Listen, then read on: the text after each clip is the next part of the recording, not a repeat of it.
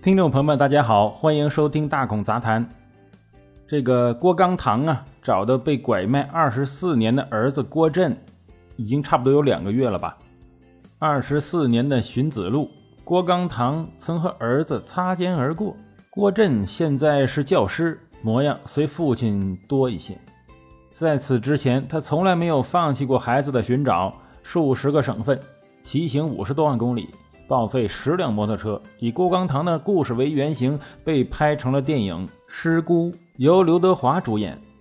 然而，《失孤》的故事并没有如期待中完美结局。已经成年的郭震选择继续和当初收买他的养父母，哎，一起生活。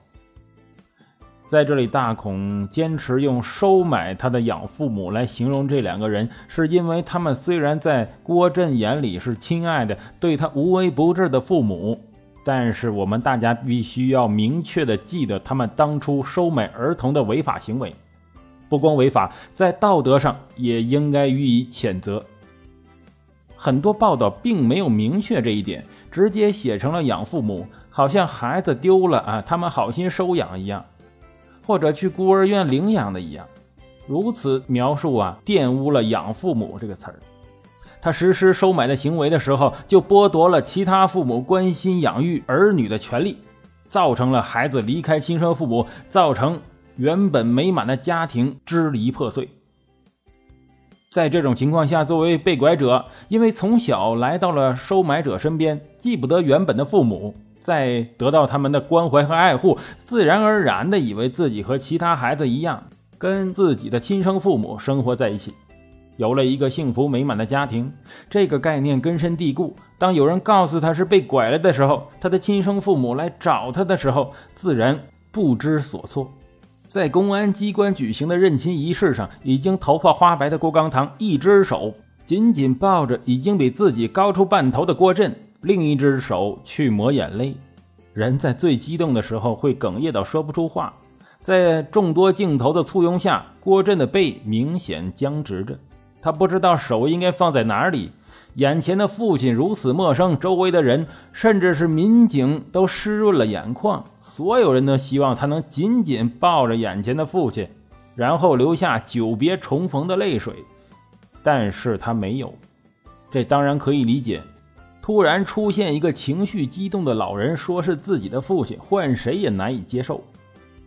按照相关规定，被拐卖儿童成年后拥有自主的选择权利。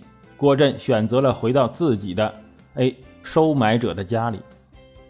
他已经读完大学，职业是一名老师。即便是知道了自己的身世，也难以割舍早已熟悉的一切。很多朋友都听懵了。就算被拐人习惯了被拐家庭，不能马上脱离，那怎么还有个规定可以让他自由选择呢？不能把收买儿童的夫妻抓起来吗？首先，人不是物品，被人偷窃之后养了这么多年，不能说还回去就还回家。而且此时的郭振已经成年，有公民自主的权利，我们尊重他的选择，确实是应该的。而且，就算我们不尊重，也没有一条法律可以强制让一个人离开另外一个人。那么，收买儿童到底有没有罪？如何量刑呢？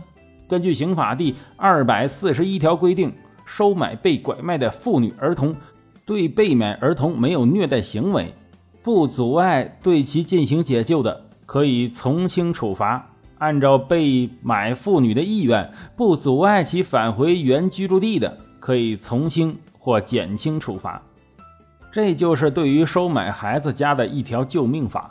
只要警察上门的时候他们不阻拦，大部分可以免受刑罚。再加上很多被拐孩子不愿意接受这个事实，原生家庭因为多年寻找也经常贫病交加，很多被拐的孩子就不愿意回到原来的家庭里面。这时候找到跟没找到结果差不多，可能还会更悲惨。曾经啊，央视直播的一个解救拐卖儿童的节目，一对夫妻花了七八年的时间寻找儿子，终于找到了，但他们十来岁的儿子却不肯跟他们回去。这对夫妻嚎啕大哭，让人忍不住跟着落泪。后来，这对夫妻又去找了儿子好几次，但儿子都不肯回到原生家庭。最终，这对夫妻放弃了。他们哭着说：“只要他过得好就行了。”没找到孩子时，心中还有一个念想；找到孩子了，却发现物是人非，连念想都没了。所以说，悲剧从孩子被拐骗起就开始了。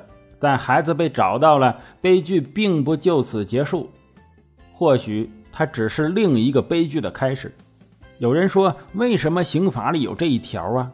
哎，那收买的人就应该判重刑啊！这一条是保证。收买人在被发现的时候，能够顺利的交出孩子或者交出妇女，不会让收买者故意隐藏儿童，造成解救的困难。这也确实是考虑到保护受害人的身心健康而制定的。但是这也恰恰造成了受害人虽然被害，但是过的生活依然如常，甚至在收买者的家里过得更好。